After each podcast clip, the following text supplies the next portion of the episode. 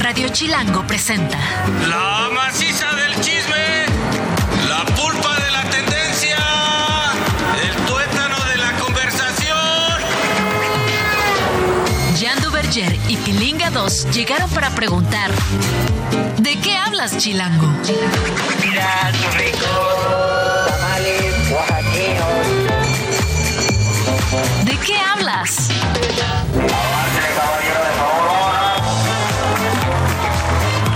Transita por sus venas, banda? ¿Cómo están? Bienvenidos a esto que es ¿De qué hablas? En Radio Chilango. C'est moi, Jean Duverger. Y estoy muy bien acompañado, como siempre, por el corpulento hombre. No, ¿sabes más qué? el Jorge. Mira, no tendrá corpulento el cuerpo, pero ¿qué tal esa mente brillante? Ay, qué bueno que dice mente. Pensé que decir otra cosa más groserona. Hablando de corpulencia, yo, espérame tantito. cosa- ¡Pilinga 2! Ay, sí, güey, porque dicen que flaco y desnalgado, asegurado. Y sí, tú tampoco tengo mucho Estás de- flaco y desnalgado, lo que quiere güey. decir que eres un tripié viviente. Eso es, gracias. Gracias ya por esa presentación. La que necesitaba en un jueves frío en la Ciudad de México. Exacto, tal vez hoy encuentras calor. Oye, un placer estar aquí nuevamente en ¿De qué hablas? Estamos por terminar la semana previa a la Navidad. El lunes ya es Navidad. güey, mañana ya. Pero esto la- no para, ¿eh? Seguirá viendo ¿De qué hablas? Siempre, originales. o sea, Obviamente. Tenemos un chorro de recuentos, cosas, no, o sea, estamos chambeándole para que, para que usted goce. Sí, para que no digan nada. La semana que entra, no, no, no, no. No. Tenemos muchas cosas la semana que entra. Van a estar en su casita, unos bombones, unos este, disfraces de Santa Claus. Y ahí escuchando de qué hablas. ¿Sabes qué? Sí. Regresando en enero, por ahí de la, sí, la segunda semana de enero, deberíamos hacer una trivia en la que regalemos algo. Una trivia acerca de cosas que hayamos hablado en los Órale. capítulos de fin de año, o sea, de la última semana. ¿No? Yo Sí. me mocho con algo. ¿Qué, Yo qué también. regalamos? No, Bueno, vamos a pensar y lo vamos a poner en Vamos a redes. pensar, bueno, pues tenemos, ¿sabes que Acá tenemos, eh, en el grupo, la neta, tenemos cosas bien chidas. O sea, por ejemplo, puede ser algo de Pictoline. Ajá. Podemos hablar con la bandita Ay, de Pictoline. no, güey, algo bien chipocles, sí, que güey. son bien carnales. Los queremos mucho. Este, En y Sopita también luego tienen cosas buenas también. podemos hablar con el buen Sopitas. Y también del Increíble, una librería que es, mira, una librería gourmet, diría yo. chulada. Una cosa chulada, hechas cafecitos, son lugares físicos que están aquí en la Condesa. Tenemos uno particularmente ahí en Juan de la Barrera y tenemos este eh, pues libros bien chidos. Pues armemos un kit de qué hablas 2024 para trivia, triviamaníacos. Exactamente. Aquellos así que sepan contestar. Pónganse pistolones. O sea, Porque ahí les van los regalones. Exactamente. Toda historia tiene dos versiones o tres, contando la nuestra. Hoy hay chismecito. ¿De qué hablas, Chilango? Primer chismecito. Oye, una cosa que me tiene Oigo. orgulloso, feliz y hambriento, resulta que las tlayudas y el quesillo, que tú conoces como el, el queso Oaxaca, o yo también lo conozco así, han sido declarados esenciales en el patrimonio gastronómico de Oaxaca. ¿Por quién? Por el Congreso local. Esenciales porque sin ellos no se entiende la gastronomía oaxaque- oaxaqueña y por lo tanto la gastronomía mexicana. Legisladores han presentado una iniciativa para proteger y preservar estos bienes culinarios considerados vitales para la identidad oaxaqueña. ¿El, el quesillo te gusta o no? Me encanta. Me encanta es mi también. queso favorito junto con el queso feta. Fíjate qué distanciados Sí, están. qué raro. Pero son los dos quesos que más me gustan. Obviamente paso por el manchego. Pero hablando del quesillo o queso Oaxaca, como tú Como bien dices, le- nosotros lo conocemos. Qué chistoso. En Oaxaca le dicen quesillo, no le dicen queso Sí, Oaxaca. queso de acá, pues no, tampoco. quesillo. Ahora, el queso, el quesillo. Que le llamaran queso de acá. Queso de por bien. acá.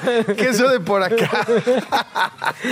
Hay una técnica para hacerlo, no está nada fácil. No. Y hay una serie de, de pasos y procesos que se, que se tienen que llevar a cabo para conseguir el quesillo. Ahora, Sí, el señor. quesillo bueno, güey. O sea, la neta no Es quiero tirarle mala onda. Sí, o sea, no solo el de o sea, un quesillo bueno. No sé por qué a las marcas industrializadas, o No sea, le sale. No le sale. No. Sabe a plástico, güey. O sea, neta dejen de hacer queso Oaxaca porque no le sale o háganlo bien. Que digan, no pudo, No, no, no es pude. Malpex, no es Malpex. Además, cuando has visto un comercial de marca, ya sabes, acá súper industrializada, este, de queso Oaxaca, Nunca. porque, porque salen, saben que no le sale. O sea, lo tienen el producto pues, para rellenar. De relleno para el que no le sabe y quiere, pero güey, qué mal les queda el queso Oaxaca. Es que si el, el quesillo si no bueno- lo saben hacer, no lo hagan. No lo hagan, no, No les lo sale. hagan. No ni lo intenten ya, que no sean necios. Oye, oportunidad Ahora, de negocio, hacer una marca chipocles de queso Oaxaca chipocles. Pues ya lo hacen muy bien los que lo hacen muy bien. Los de carritos, la verdad me encanta porque es una experiencia organoléptica. No solamente es de sabor. es de te- Organoléptica. Es de, textura, es de sensación en la boca, es- tiene todo. Ahora, hay una parte, o más bien un, un platillo que se hace también con quesillo, que es la tlayuda, que también fue declarada parte o patrimonio cultural, este, no, ¿cómo se dice? Cultural no inmaterial, exactamente. Patrimonio inmaterial, es decir, que no es como una cosa, es un proceso o es una serie de pasos. Ahora, la tlayuda, que tú bien sabes, es como una, ¿cómo lo defines? Como una quesadillota así. Es como una pizzota mexicana, exacto. Como que tiene un, un pan, pero es de maíz, que entonces no es pan, es como una tortillota, ¿no? Así plana, y le ponen que su tasajo, le ponen quesillo, le ponen salsa, y es uff. Sí, sí, sería como una Delicia. especie de pizza oaxaqueña. Ajá. Que esto es propio del Istmo de Tehuantepec, de esa zona, porque también hasta en Oaxaca hay que ir dividiendo por regiones oaxaqueñas, ¿no? Ajá. Esto de eh, la tlayuda es muy propio del, del Istmo de Tehuantepec. Ahora, la tlayuda ya tuvo su momento, digamos, de brillo en la cultura pop. El año pasado se llevó a cabo una competencia que la empezó Netflix, la verdad, y hubo un enfrentamiento entre la tlayuda mexicana y el ceviche peruano. O sea, Oye. ¿tú eres Team Tlayuda o Team Ceviche? No, Team Tlayuda, pero de lejos, güey. O sea, y para ceviche el acapulqueño. O sea, la neta, mira, el ceviche peruano, la gastronomía peruana me encanta. Al margen de todo, me encanta, no la voy a criticar ni mucho menos, pero soy un enamorado de la gastronomía y la, o sea, no sé, la enorme gastronomía que tenemos en nuestro país. Pues te tengo mala noticia. No jugaba el ceviche acapulqueño, era el peruano el que jugaba. Por eso, por eso, pero digo, amén, o sea, entre tlayuda y ceviche peruano, me quedo con la tlayuda, e incluso, si hubiésese que tener que calificar entre ceviches, me quedo con el acapulqueño. Ahí está, Gracias. un aplauso, por favor, Paul. Ahora, en esa competencia que sacó Netflix, había muchos platillos este, locales muy importantes compitiendo. Por ejemplo, el choripán argentino, el acarajé brasileño, el ajiaco colombiano, el ceviche peruano, como lo dijimos, pero también la tlayuda mexicana. También el relleno de papa boliviano. ¿Hay alguno que hayas probado además de los Todos. comunes? ¿Todos? Todos. Yo nunca el acarajé brasileño, ¿qué es? El acarajé, según yo, es como una especie de tortita también como de papa. Ajá. Sí. Bueno, pues todos esos perdieron. Al final quedaron la tlayuda y el ceviche peruano. Y en la confrontación final, que sobre todo se dio en Twitter, todo el mundo peleándose ahí. Esta discusión que tuvimos aquí tú y yo, la llevaron a las redes sociales, a Twitter en específico. ¿Y quién crees que ganó? ¿Quién? ¿Quién crees? Pues la tlayuda. Exactamente. Ganó con el 46.8% de los votos, mientras que el ceviche peruano quedó en segundo lugar solamente con 45, muy cerca, pero en segundo lugar. Así que la Tlayuda en su momento fue la ganadora y hoy es parte del patrimonio cultural. ¿Cómo es patrimonio, no qué? Patrimonio inmaterial de Oye, nuestro so- país. solo quiero decir una cosa. Sí, señor. Qué chistoso, o sea, bueno, no qué chistoso, qué oportunidad de negocio dejaron ir muchas televisoras, plataformas, eh, generadores de contenido antes de toda esta revolución de, de- de plataformas digitales, ¿no? Ajá. De generar este tipo de, de contenidos, explotar nuestra gastronomía, nuestra cultura, nuestra historia. Y ahora Netflix. El único que el que lo hacía era el, Netflix, que comen jochos y hamburguesas los güeyes que hicieron Netflix. Y ahora se enriquecen con la cultura gastronómica Pero ve de qué toda curioso, América Latina. qué curioso que hagas esa, esa comparación, porque ¿quién lo hacía cuando no estaba Netflix? Lo hacía el gringo en México. ¿Te acuerdas de ese programa? No, Gem, gringo en México. ¡Claro! Que un gringo y, ah, miren, estos son los chapulines. Y ya como que comía y, Obvio. ah, ese gringo sí que disfruta nuestro patrimonio. Qué bonito. Vámonos. Chismecito 2. Beso en la boca es cosa del pasado. Oye, Manuel Turizo se dio un beso en la boca y lo presumió en su Instagram con su jefa. Del Yo- tra- de la chamba. Esa, eh, no, no, no, con Ah, su no. mamá. Ah, güey. Dije, órale, qué oficina tan candente. ah, ya me tranquilizaste con su mamá, no está No, raro. Manuel Turizo, fíjate que la imagen desató cualquier cantidad de debates en redes sociales sobre la aceptibil- no, ¿cómo dice? aceptabilidad. Ajá. Ah, pa- sobre aceptar este gesto, no, la verdad es que es muy criticado. Dicen, oye, es que es muy raro, está me- medio bizarrón Está rarísimo. en la boca. Yo, honestamente, soy de los güeyes que está de acuerdo en que hay familias que son como touchy, como, como touchy, dicen en, No, no. en inglés. No, no, no. O sea, que son cercanos y cariñosos. Hay gente que se saluda de ¿Qué beso en la tal la boca. cara de desaprobación de los hombres? Y de, no, no, este cuate está loco, man. Oye, ¿sabes qué? Hay mucha gente que argumenta que en algunas culturas es un gesto de afecto aceptado, instando a respetar las diferencias culturales y familiares. O sea, por ejemplo, como los Fernández, güey, le daban Ah, a Don sí. Chente, todos los hijos le daban Beso a papá. beso a papá en, en la boca. Está raro, perdón. Ah, ok, está Perdón, raro. está rarísimo. Sobre ¿Por todo si qué, estás vestido güey? del charro, papá. ¿Por qué, güey? Bésame en la boca, solo hay 600 mil Así, personas güey, viéndonos. O sea, con un pantalón con huevo Exacto. partido. Pantalón tasajeado así. Pantalón que te tasajea. que te, Mira, papá. Que te pone de barba partida. Ay, no los puedo, Fernández. pero bueno, yo fíjate que hasta el gesto de los Fernández me parece. A ver, yo no soy, yo no soy así, pero me parece Bonito. aceptable. No, no bonito. No, Tierno. acep- aceptable, güey. No quieras poner adjetivos en mi boca. Ni, ni adjetivos ni nada Ni pongas nada, en mi boca. no, no. Tú, nada. Lo único que digo es, güey, es hijo, su mamá, cariño. Igual así se demuestran el cariño. Vamos a hacer una, una aseveración así muy tajante. ¿Estás a favor o en contra de los besos a los hijos en la boca? Pues todo depende. A ver, enséñame la foto. Es que no, ¿No la he visto la foto? No he visto la a foto, güey. Ahí te va. Te ver. voy a poner en tu iPad. A ver. No, mira, acá, acá, acá está, tengo el Instagram. Rápido, a ver, buscamos Manuel Turizo. Manuel Turizo, mamá, Manuel caldeo. Ponle así esas tres Turizo. palabras. Aquí está. ya, es- ay, ya. ¡Ay, güey! A ver, dime si esa foto está normal y buena onda, güey. Se la ves afuera, afuera de un kinder esa cosa y dices, no, ya sé, ya A ver, les voy a describir lo que estoy viendo en la foto y, y voy a tener que desdecirme. A ver. Como dijeran en mi pueblo. Ahí güey. está. A ver, ¿Qué está Manuel viendo? Turizo en unos shorts de tela muy ligera, Sí, güey. que, que- que es el mismo estampado de su camisa de manga corta, Muy turizo. muy turizo, de tela muy apretada en sus, en sus piernas Ajá. y en todo su cuerpo muy apretado, y está en un jet privado, en donde hay dos asientos. Hasta ahí todo bien, vamos perfecto ahí. Así que se ven las pantallas del jet, del Learjet y toda la onda. No sé dónde a dónde van, pero bueno, van a viajar. Está su mamá del otro lado. Claro. Y su mamá lo está como abrazando con una mano por, por la espalda y con la otra le toma la barba y le da un picorete. Pues ma- ma- se siente más romántico que otra cosa, está ¿no? muy romántico. Y luego hay un carrusel en donde ves las fotos de Manuel Turizo a- abajo del avión y luego otra vez arriba del avión, tomando la mano de su mamá entrelazadas Ajá. muy entrelazadas los dedos Ok. y recargando en su chamorro. Y en esa apretada tela a la y cual en esa escribías. apretada, está muy mal. Está rarísima, Ok, güey. esta, esta, esta acción está rarísima. Entonces te pasa al lado, a mi lado, que es no apruebo besos así raros de boca de hijos Ok. papás. En, en este caso, ahora, seguramente le debe valer. Voy a gorro. hacer una excepción a mi regla. Pues sí, güey. sí.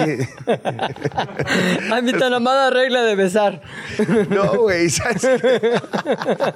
no, está rarísimo ya. Es- no hay en cómo. este caso está raro. Lo único que tienes que aceptar es que hay que respetar los usos y costumbres Sí. de la banda. Se o sea, respetan cada que quien. nosotros no lo aceptemos, pues en realidad seguramente a Manuel Turizo y a su jefa le dan lo mismo. Ahora bien, o sea, la señora siendo no mi jefa porque no lo es, me parece muy atractiva. Es una señora muy guapa. Sí. ¿Quién Que fuera Manuel tiene- Turizo? Dice Jan. Que eso no tiene nada que ver con la aceptación o no aceptación del hecho. Vámonos porque me estoy metiendo en problemas. Vámonos. Chismecito número 3. Oye, pues un chismecito que está, la verdad, recorriendo las redes ahorita. Acaba de suceder hace un ratito. Desgraciadamente murió Cristina Pacheco, reconocida periodista, escritora, conductora del programa, del programa Aquí nos tocó vivir y también este, las, las entrevistas que hacía eran buenísimas. Falleció a los 82 años. Recordemos, hace tres, cuatro semanas más o menos, se despidió de su programa al aire. Y la verdad aludió que tenía problemas de salud y pues al parecer fue muy rápido el, el- el desenlace que a lo mejor ella veía venir, lo cual pues llevó a retirarse primero del programa y finalmente hoy pues es conocida su muerte. Esto lo anunció su hija Laura Emilia Pacheco en Facebook y pues bueno, el- la partida de Cristina cierra una era de 50 años de trayectoria periodística. Este, su frase emblemática, todos la conocemos, la usamos y es parte ya de la idiosincrasia mexicana. Aquí nos tocó vivir. Este, ¿Qué hacía? Salía a las calles, hablaba con quien fuera. Ya fuera un bolero, un transeúnte, una persona que atendía una tienda, se sentaba con ellos y tenía una capacidad, que es ahí donde estaba su magia, de hablar de cosas súper cotidianas de una manera muy profunda. Conocías realmente la persona, conocías la manera en que esa persona pasaba sus días a través de una plática que se antojaba así, con un cafecito, con un champurrado y platicar con una persona que ella proveía el interés en esa persona. Sí, a mí me parece que si haces, si te echas un clavado en los contenidos de Cristina Pacheco, te podrías dar cuenta de quién es México. ¿Qué es México? ¿Qué es su gente? Porque somos sui generis en muchos sentidos, ¿no? Podemos ser tan violentos como muchas de las noticias que hemos visto, eh, que hemos visto últimamente eh, en el día a día, o tan solidarios como, como cuando los terremotos, eh, o tan bondadosos como, como muchas historias que se han contado, o tan creativos, o tan brillantes como inventando la televisión a color. O sea, México es un crisol de culturas, un mestizaje brutal.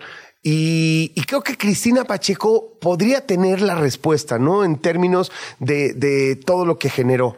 Con, Sí. con sus entrevistas y en el, enfoque que le dio, ella sí podía decirte quién, qué es México, quién es México, ¿no? ¿Por qué? Porque lo conocía a Porque través lo- de historias. de historias Historias de de, las personas. individuos, Exacto. exactamente. Entonces, como tú dices, somos un crisol, somos la unión de muchas historias y ella lo que hizo fue desgranar esas historias con sus entrevistas. Ella nació eh, como Cristina Romo Hernández en 1941 en Guanajuato y a lo largo de su carrera participó en muchos medios. Obviamente su programa más famoso fue Aquí nos tocó vivir, que empezó desde 1978. O sea, más de 40, y casi 45 años el programa. Y también conversando con Cristina Pacheco desde el 97.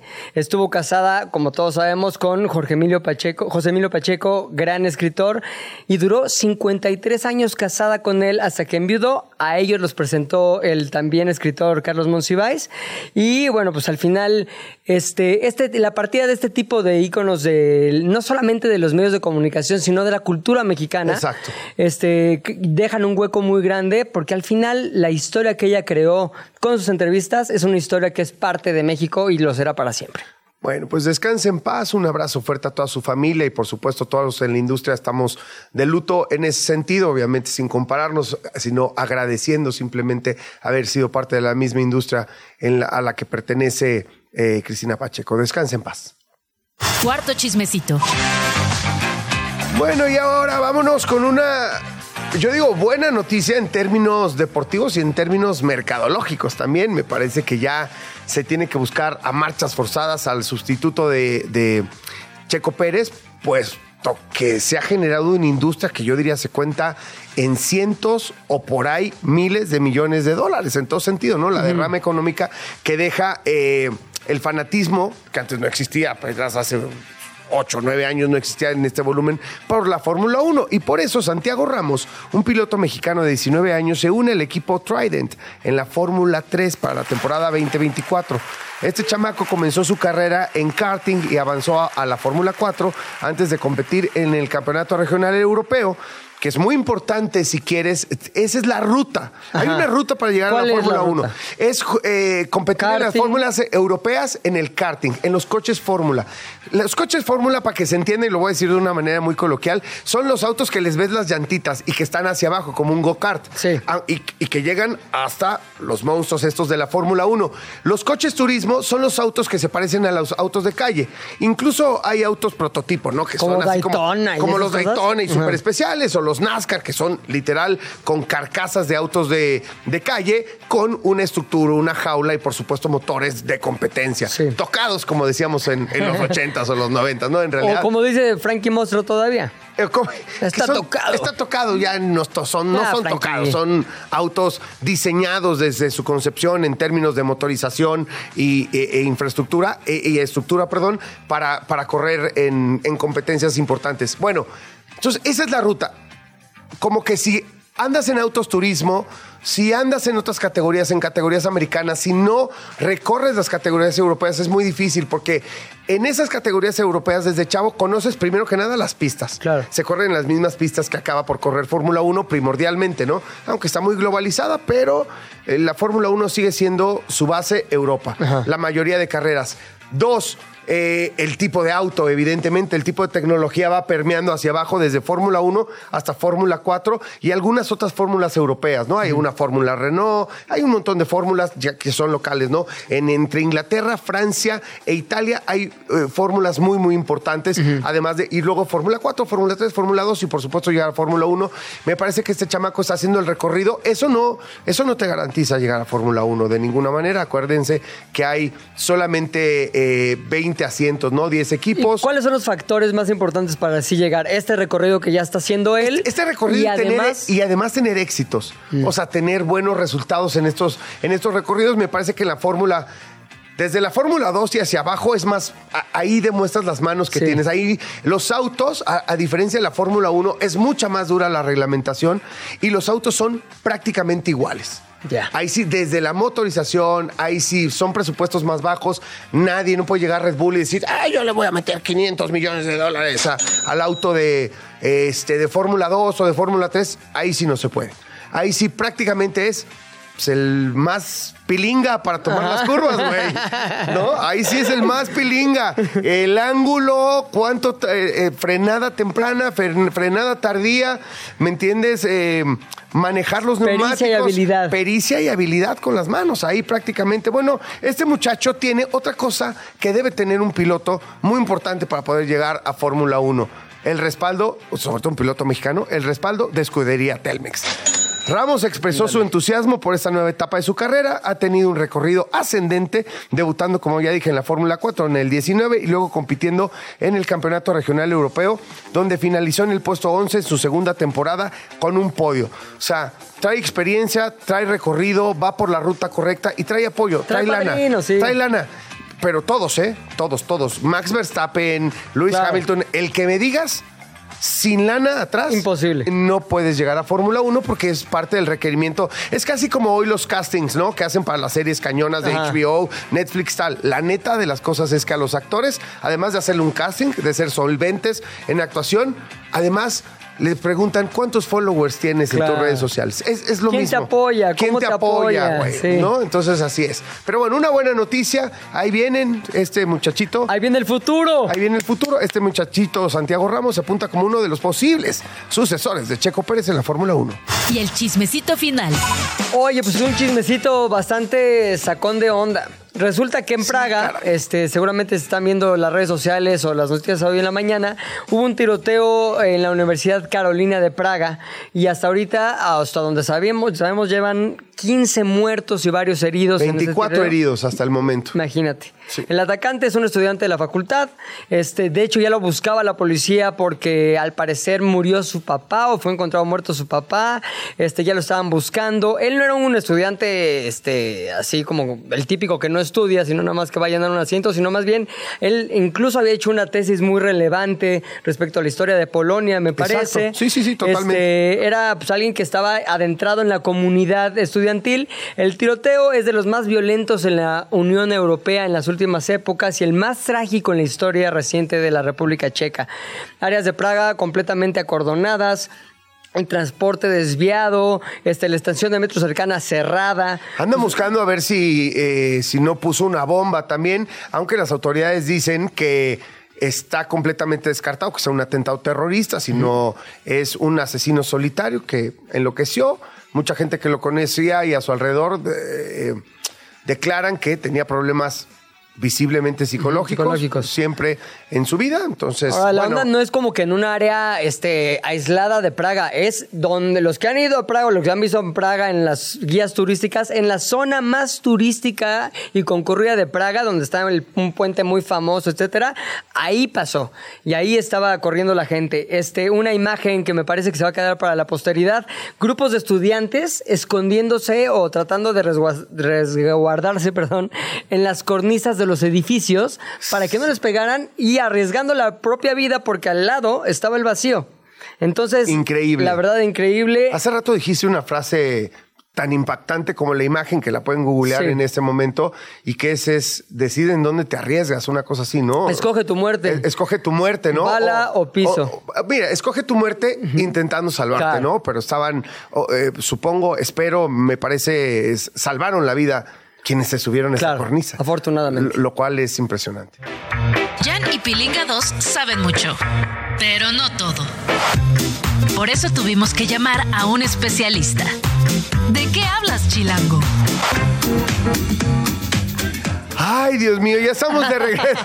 Ya que empiezas el bloque con ay, Dios Ay, mío. ay, Dios mío, ay, mi Dios, Ay, mi dijera mi, Dios. tía. Fíjate que ahorita que decía él, como dice Lady, que Pilinga y su servilleta, pues no sabemos de un chorro de cosas, entonces, pero siempre tenemos dudas.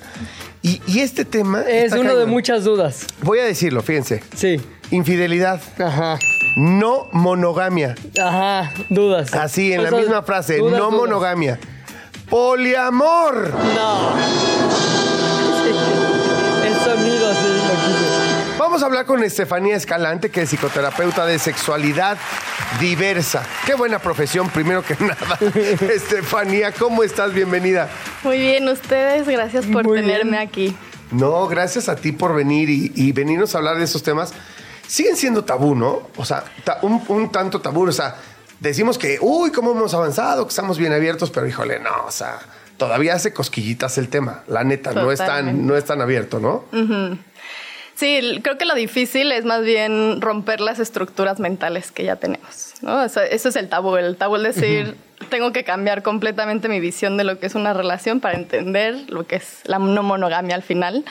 Eh, un poco como el contexto es que hay dos estructuras relacionales. ¿no? Una Ajá. es la monogamia, que es a lo que todos estamos acostumbrados. Acostumbrados socialmente. Y la otra son las no monogamias, que es todo un abanico de relaciones. Ah, o sea, no es una u otra, es no monogamias, abre la puerta a un chorro de A cosas. chorro de ¿Cuáles cosas. son? Por ejemplo, el poliamor, las relaciones abiertas, los swingers, eh, las triadas. De- necesitaríamos como tres programas, güey, para, Para diseccionar todo. Pero a ver, danos algunas diferencias primordiales Sí. entre poliamor, eh, relación abierta. Triada, Triadas. pues, triada, pues Me ya, imagino, no, sí, pero- ya nos la, nos Pero la así imaginamos, como claro. la básica, Pero me el glosario encantaría básico. la diferencia entre estas tres que mencionamos Ok. y la infidelidad. Ok. Eh, primero hay que entender la estructura relacional, ¿no? En las no mo- monogamias lo que se habla es que tal cual no es monógamo, no es solo tú y yo, sino que puede haber otro tipo de relaciones. Por ejemplo, en el poliamor se basa principalmente en relaciones afectivas. O sea, eso quiere decir que no es como que voy y tengo sexo con muchas personas, sino que tengo un, tres novios. Claro, y no significa tener así, sí. relaciones, pues, íntimas, responsables, Claro. emocionales. Compromiso también. Compro- compromiso con, con dos o con tres. Con dos o con tres. Wow. Eh, ese es el poliamor. Yo Eh, me, me declaro de una vez, aviso, me declaro incapaz. ¿Por qué? No, porque eh, en el poliamor está cañón. Tú eres muy amoroso, güey. No, no, ¿Por no. qué el pero- poliamor pero- no va contigo? Porque soy muy responsable y no, Exacto. y no tengo, o sea, no tengo la capacidad, creo yo, de poder cumplir con todas las responsabilidades que conlleva tener una relación emocional con más de una o dos personas. Y O sea, es- creo que no podría. O sea, me- o sea, güey, estás viendo y no ves, güey. Con una es suficiente. O sea, llevo con una 25 años tratando de dominar el asunto. Perdón, perdón, pero no se trata de mí. Pero lo que dices es muy importante porque justo los pilares del poliamor, por ejemplo, es la responsabilidad afectiva, Afectiva. sexual, física, la confianza. Hay muchísima comunicación de poder hablar lo que quiere uno, lo que necesita el otro, los límites, etcétera. También es el respeto, pues a que a veces no queremos y se vale, ¿no? El decir yo Claro. esto no entro, esto sí. Justo a eso iba. O sea, al final, no sé, cuando estás con una pareja, ¿no? En- De manera formal, pues tu tiempo es compartido y las actividades que realizas siempre de alguna manera deben considerarse en pareja. ¿Cómo funciona cuando es poliamor? O sea, hay una agenda así de te toca a ti, me toca a mí. O sea, ¿cómo realmente en lo práctico se puede solucionar esa gran problemática? Pues una de las cosas que a mí en lo particular me gusta de la no monogamia es la, al aclarar, hacer acuerdos, ¿no? Yo he tenido parejas que vienen a terapia y dicen, venimos a hacer un acuerdo y hay personas que hasta lo notarizan, Como wow. el, vamos a hacer un acuerdo de qué sí, qué no, cuál es tu límite. Otras cosas importantes es que vamos evolucionando, entonces ese acuerdo puede estar muy bien este primer año, pero en El tres años cambio. que cambiemos, pues tenemos que retomar otra vez la conversación. Entonces tiene que ver mucho con, primero, un trabajo personal, ¿no? Como decían, al final es muchísima responsabilidad de conocerte y saber a tú qué necesitas en una relación para eventualmente compartirlo. Y pues si hay acuerdos de eh, dos veces a la semana, fuerza nos tenemos que ver nosotros como pareja, o no puede entrar nadie más a nuestra casa si es que compartimos la casa. Oye, alguien en, en terapias, evidentemente sin revelar identidades, eh, Aunque las conocemos. No, no no. Pero alguien en terapia te ha, ha- te ha dicho, te ha manifestado de, oye, pues tengo mi relación con A, con B y con C. Pero de repente B y C ya no tengo tantas ganas, ya solo tengo ganas con A. Ando más A. Después del tiempo, después de un tiempo, ya está feliz con B y con C y con D. ¿Cómo le hacemos? Pues ahí es primero aceptarlo, ¿no? Al final creo que todos estamos en una situación en la que por más comprometidos que estemos nos va a gustar alguien, nos va a llamar a alguien, nos va Te cierra el ojo en la B. Entonces, primero es aceptarlo y más bien mucho en terapia es qué quieres hacer con eso, ¿no? O sea, si se puede decir ya no quiero tener un poliamor, quiero ser monógamo con esta persona y se vale. Creo que algo muy lindo de las no monogamias es la libertad. Al final, la monogamia lo que pasa es que ya es una estructura hecha, ¿no? A ti te dicen, tú te casas y eso significa que es exclusivo sexual, emocional, tu tiempo, toda tu vida va a estar alineada a ese plan de vida con la otra persona y está implícito, ¿no? Nosotros ya es de cajón. En cambio, las no monogamias es mucho el qué quiero y cómo lo quiero llevar. Entonces, esta parte de los acuerdos, el entender al otro, el conocernos, pues nos da mucha libertad de decir, tal vez ahorita en este momento no quiero una relación con B y C, solo con A, pero le explico a B y C por qué, ¿no? Por qué ya no quiero, por qué ya no me interesa, que ese es, creo que en las monogamias lo que pasa es que nos, yo a veces siento que nos esposan, tal cual. Claro, ¿no? o sea, Como bueno, que no puedes hacer digo, más.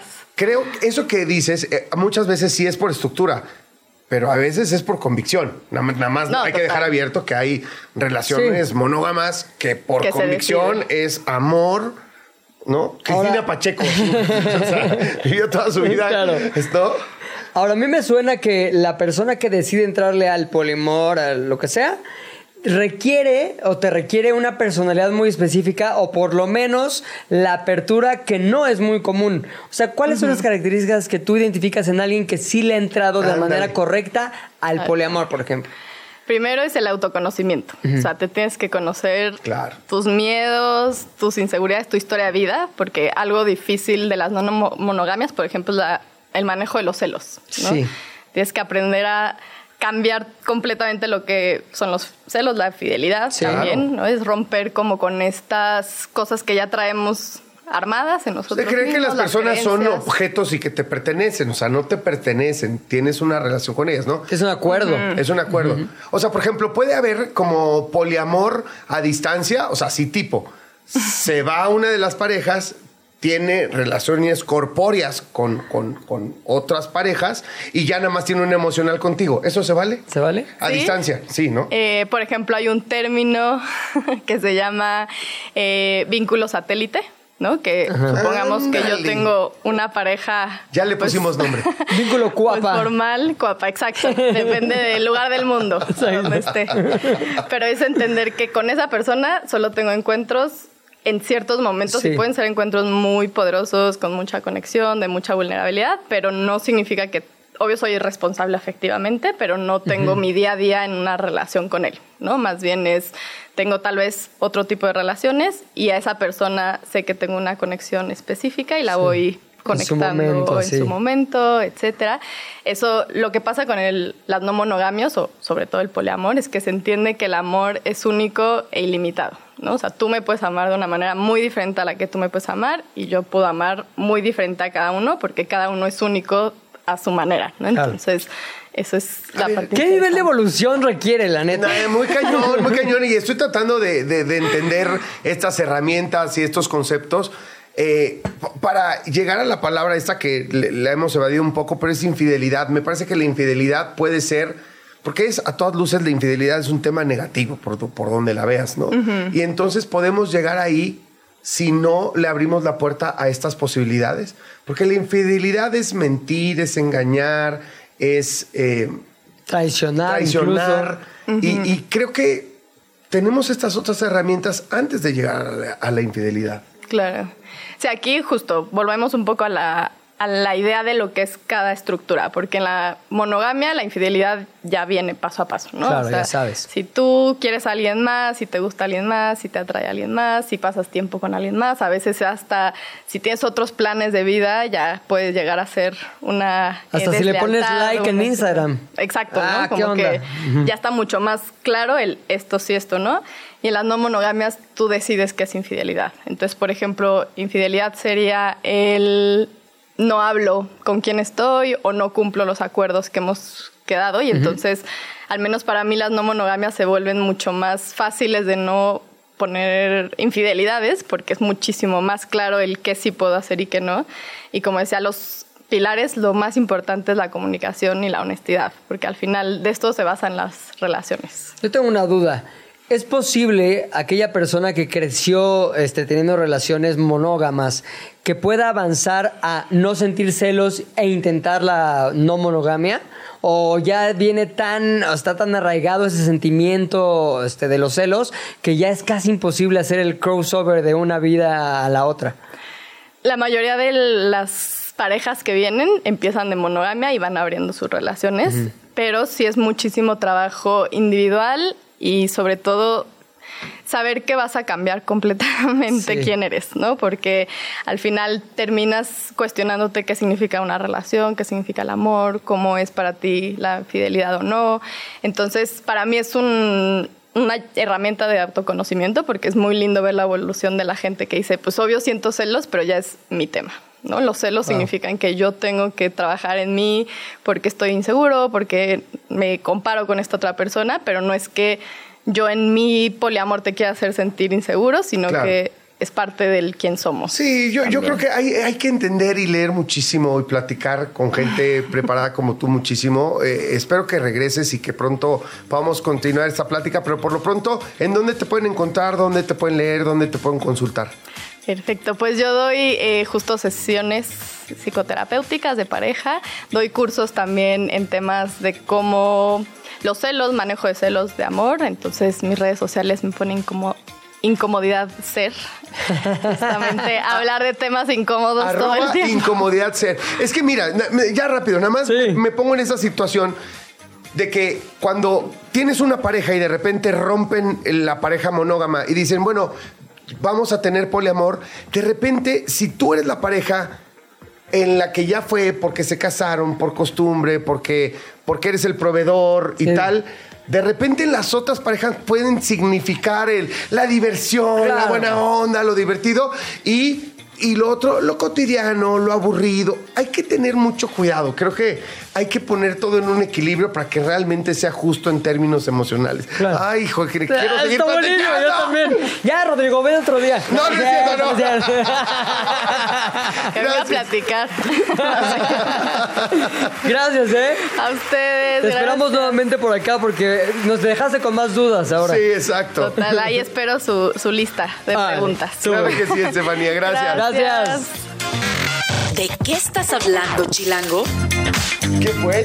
Bueno, pues es el momento de recibir a nuestro siguiente colaborador. Ya lo conocemos todos como Rodrigo Historias Chidas. Él siempre tiene la, la sutileza, la sensibilidad de encontrar historias en la ciudad también. Es un pequeño Cristino Pacheco. Todavía te falta mucho camino por recorrer. Sí, exacto, exacto, exacto. Pero, pero bueno, hoy Pero ahí en vas. honor a doña Cristina, Eres el Cristino Pacheco. Exacto, muchas Oye, gracias. Tú sí muchas la gracias. admirabas mucho, ¿no? Ya me habías hablado que Sí. es uno de tus Sí, sí, pilares. de mis pilares. Tuve un encuentro no tan agradable con ella. Me regañó por alguna cosa que no contaré. En la calle, muy cerquita de donde me encontré a Cristina Pacheco, en Alfonso Reyes, en la colonia Condesa. Alguna vez me encontré también a Elenita Poniatowska, que tengo mi foto con Elenita y con varios más, ¿no? Muy Pero, bien. pero un saludo hasta donde esté. Así mi es. querida Cristina. Oigan, yo también soy poli, ¿no? Pero po- pol- Sí. políglota. Hablo Ah, ah, español, inglés y tonterías. preparando su chiste así Exacto. como Sí, sí, 15 sí, sí. minutos. Exactamente. ¿Qué digo? Del ¿Qué digo? poli por Cristina. ¿Qué digo? No, por el poliamor. Eh, déjalo en paz, güey. Oigan, hoy, le- hoy les, eh, les quiero preguntar algo. Sí, señor. ¿Ustedes qué prefieren? ¿Santa Claus, Reyes Magos o Quetzalcoatl? Ay, la neta Santa Claus. es que sí, güey. Ay. Ahí te va cuál es mi experiencia. A mí los Reyes Magos me traían ropa.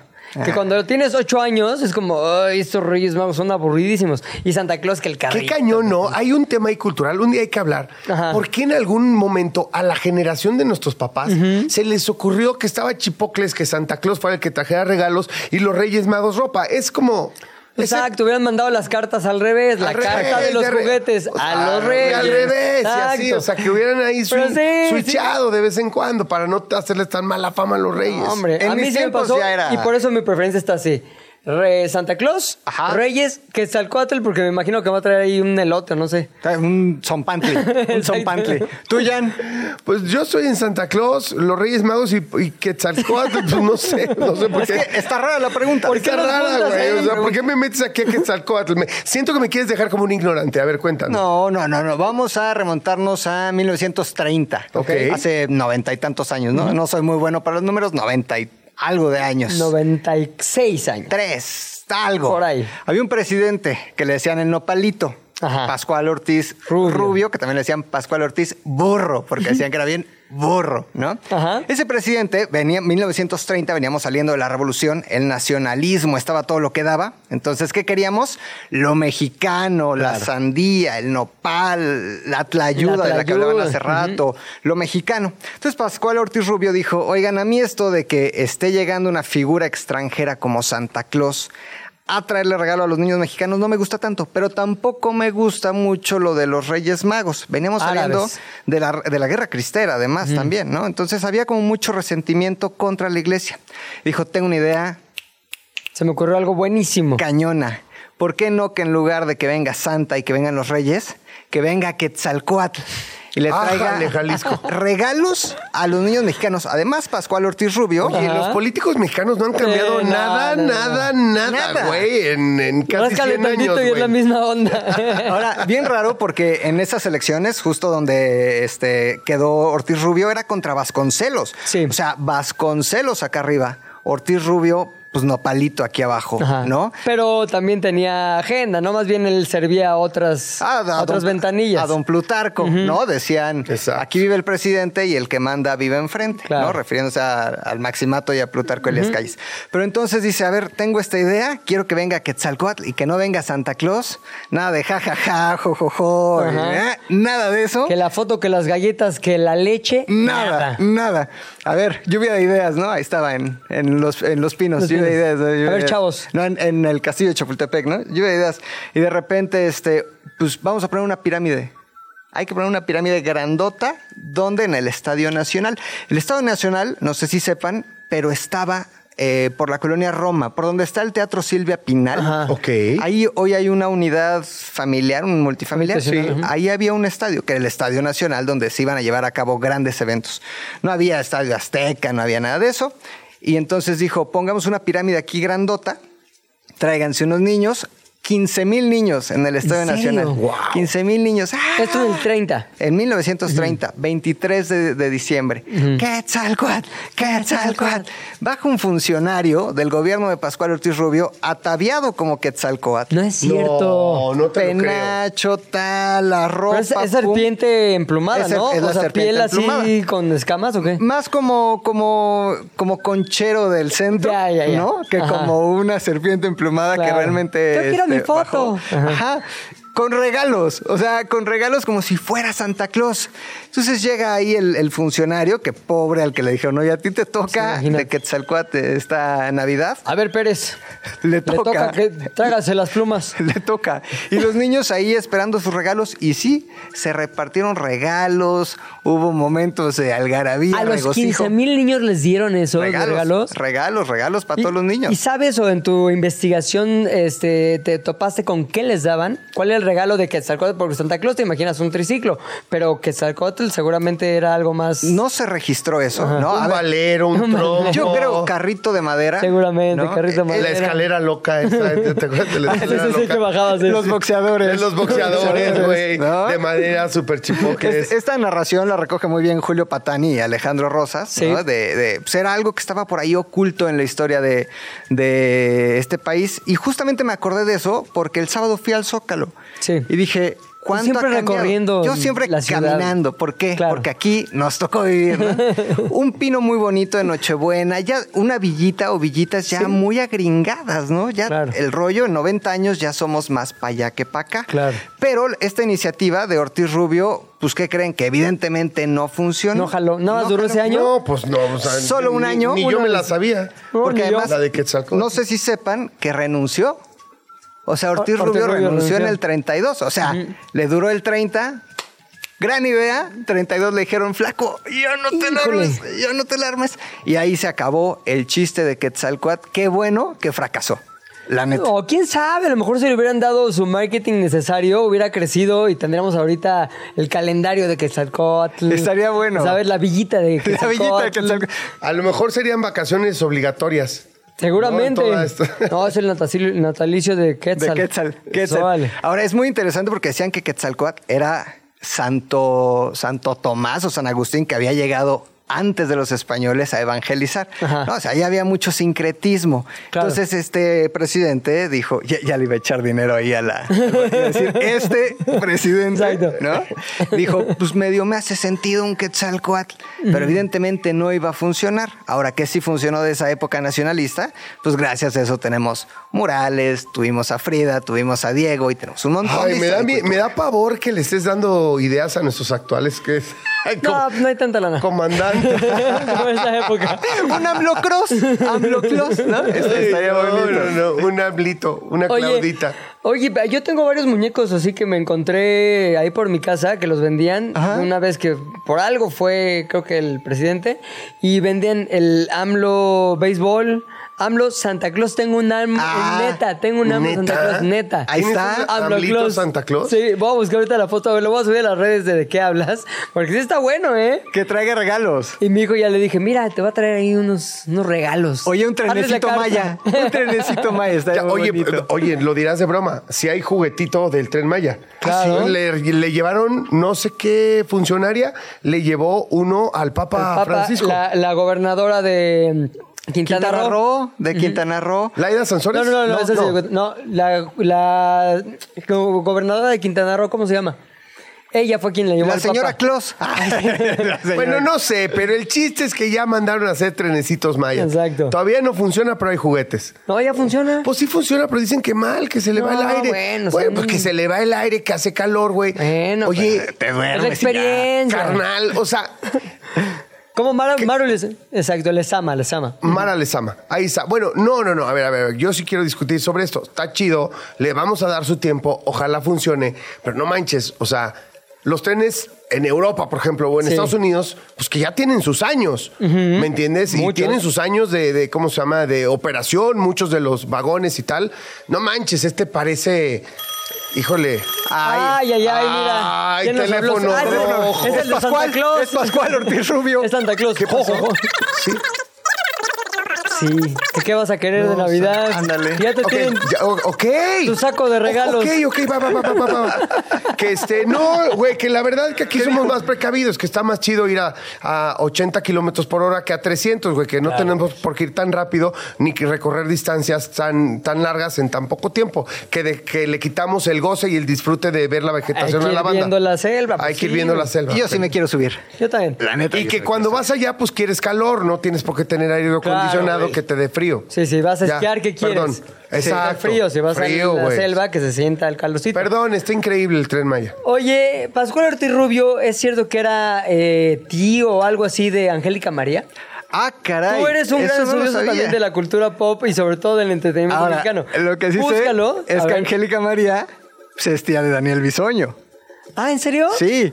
O sea que de alguna manera Daniel Bisoño y Pascual Ortiz Rubio Podrían, podrían. Imagínate, estar conectados. Sí. Pero pues yo creo que sí, ¿no? O sea, ¿cómo se apellida Angélica María qué? Ortiz, ¿no? Ahí está. ¿Cómo Sí. se llama la Angélica Ortiz? Era la mamá de Angélica María. Exactamente. Y algo tiene que ver Pascual Ortiz Rubio con eh, Angélica Ortiz y por lo tanto Angélica María, Angélica Vale y de descendencia. Ah, sí. Fíjate. Órale. Ya te tengo No, otra para tus no, historias no chinas. Me, no me atrevería a, a confirmarlo, pero mira, puede ser. Tiene sentido. Oye, ¿ya no, ya no existe ese estadio donde se llevó a cabo esto. No. ¿Por qué, si se llevaban a cabo tantas, tantas cosas importantes ahí, desapareció? Yo creo que tuvo que ver con la construcción de otros lugares. Por Ajá. ejemplo, el Toro de Cuatro Caminos. ¿No? Eh, Que ya tampoco existe. Que ya tampoco existe, pero hay un centro comercial. Ahora, donde estaba el Estadio Nacional, hay un parque también, que hoy lo pueden visitar y está como agradable el lugar, ¿no? Pero el toreo justamente tampoco existe. Ese toreo estuvo donde está el Palacio de Hierro. De Durango. De ahí Claro. lo movieron a... este, ¿Alguna vez fueron al toreo de Cuatro Caminos? A la boom, Sí. a la boom. Yo fui a un Yo también. concierto de los Chemical Brothers. ¿En serio? ¿En serio? ¿En el toreo? Te estuvo Güey, pesada esa nada más les digo esta anécdota. Yo fui a una función de lucha libre en la que luchó André el Gigante. ¿Ahí? Cómanse esa, Ándale, papá. ándale. Con esa los dejo. Seguramente se mueren de envidia. Muchas gracias, Pilingas. Muchas gracias, Jan. Muchas gracias, Ro. Historias Ro, chidas. ustedes, feliz Navidad. Nos escuchamos mañana. Adiosito, cuídense. qué Oslo. hablas? Oslo.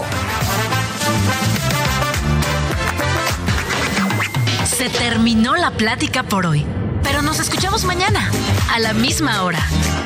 ¿De qué hablas, Chilango?